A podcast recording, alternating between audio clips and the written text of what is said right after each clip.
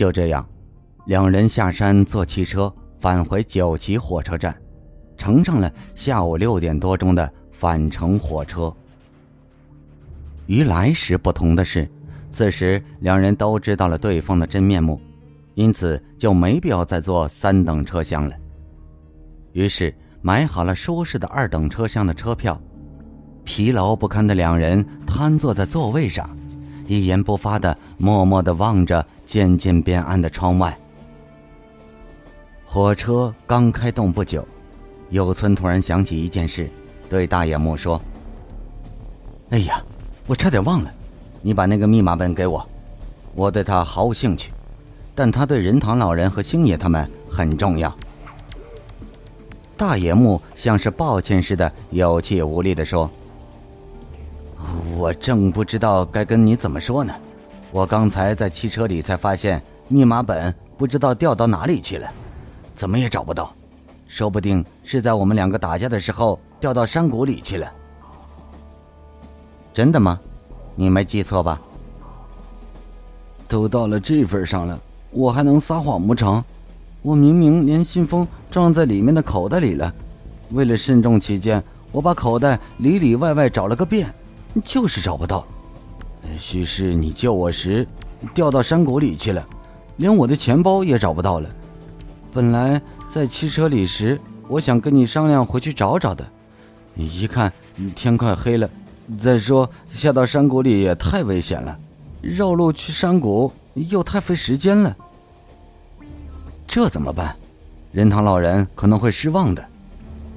你不用担心，虽然我搞不清那个密码，但其实密码本身是很简单的一段话。星野和仁堂老人肯定是早就把它记熟了，因为他们已经花了很长的时间破译那个密码了，即使不故意去记它。也在不知不觉当中记住了。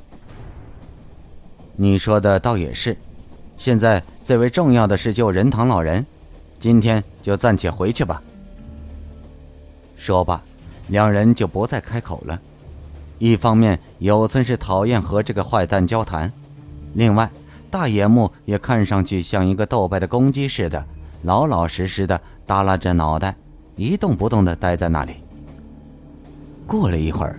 大野木起身去了趟厕所，回来后仍然和原来一样老老实实的耷拉着脑袋。又过了一会儿，突然四周暗了起来，原来是列车进了隧道。也许是因为隧道不长，也许是由于列车员疏忽没有事先打开车灯，有三四十秒钟的时间，车厢内漆黑一团。这时。大野木趁列车进入隧道、四周一片漆黑的机会，悄悄从有村身边站起身，像一股风似的向后边车厢的出口跑去。他冷不防打开车门，像箭一般从疾驶的列车上跳进了漆黑的隧道。那绝技简直是在玩命，但对于大野木来说，这也许算不得什么。当火车出了隧道。车窗亮起来时，有村身旁的大野木已经无影无踪了。有村做梦也没有想到，这样高速的火车上有人能够跳下去，因此他并没有把这当回事。这时，他发现大野木刚才坐过的坐垫上有一张纸条，纸条上用铅笔密密麻麻写着什么。有村感到有点奇怪。把纸条拿了起来，原来是大野木写给有村的信。有村君，最后还是我胜利了。此时我仿佛看见了你那张哭脸。我告诉你说密码本丢失了，其实全是骗你的。而且这样一来，仁藤那个老糊涂虫就不能还给你了。不仅如此。还有更让你吃惊的事呢，哼，在我们两个不在时，我早已经让我的部下把你的天仙般的真功从仁藤家带走了，大概现在正在我家里等待我这个主人回家呢。他很可爱哟，你我不在的时候，我的部下应该把你藏行李的地方也打听的差不多了。那个独眼龙和任堂是同样的下场，你看如何呀？我胜利的是多么的彻底，财宝和女人都归我一人所有了。我准备在下一个隧道和你告别，祝你生活愉快，再见。这封信是在火车的厕所里写的，门外边有你给我放哨，很安全。辛苦了。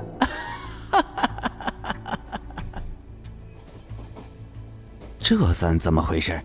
本以为给他来个将计就计，结果反倒让他来了个将计就计。这个恶魔！有村后悔的牙根直痒痒，但已经是后悔莫及了。就在他看信这功夫，火车已经离开隧道六七百米远了。即使让火车紧急停车，也不可能追上动作敏捷的对手。唯一的办法是等到下一个车站，打电话让警察去搜捕。再过三分钟，火车就要到达下一个车站了，而有村赶到这三分钟比三天还要长。火车刚刚进站，有村就跳下来往站长室跑去，他喘着气把事情的经过讲述了一遍。警察署一接到站长的电话。立刻就集合穿制服的警察和便衣警察，乘汽车朝出事地点赶去。结果不但没有大野木的影子，连他的去向也是一无所知。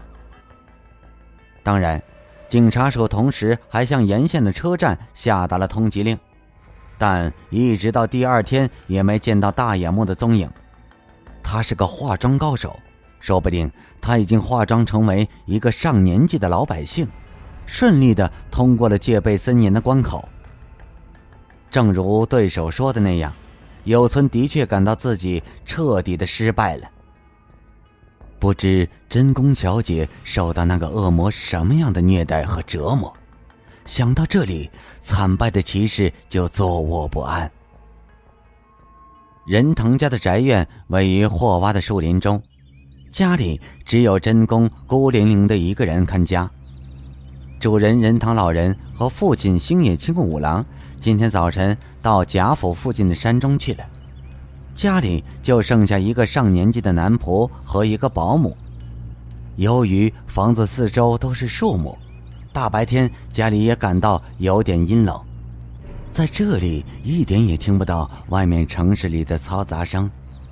一个人孤零零的待在这个悄无人声的房间里，总感觉到像有怪物要从背后偷袭似的，时不时想回头往身后看。临近院子的是一个面积十多平方米的日本式房间，靠近拉门的地方摆着一张小桌子，现在身穿西装的真宫正坐在桌子旁边。西装和日本式的房间本来就不协调，但穿在真宫身上却显得很和谐。即使不化妆，真宫看上去像是白人似的，白皙的额头，丰满粉红的双腮，又大又清澈的眼睛。他坐在这里，就像是为了这个守财奴荒凉的家里插上了一朵令人惊喜的鲜花。桌子上摆放着一本装订精美的诗集，轻轻飘落到池中的茶花犹如水池的红眼睛。真宫正在读其中一首诗，突然的，好像觉得很害怕似的，往周围看了看。已经快七十岁的那个仁堂伯伯，身上的气味竟然像二十岁青年小伙子似的，他的腿肚红润而光亮。至今想起前天晚上从门锁孔中看到的情景，真宫就感到莫名的恐惧，浑身的汗毛都竖了起来。那个人不是仁堂伯伯，虽然他的脸和声音都和伯伯一样，但是肯定是什么怪物装扮的。他心里甚至在想，说不定真有像故事里讲的那样，一个可怕的野兽把他伯伯吃掉了，然后又变成了伯伯的模样。真宫浑身发抖的朝着隔扇外边喊了起来，因为他听到好像有人走动的声音。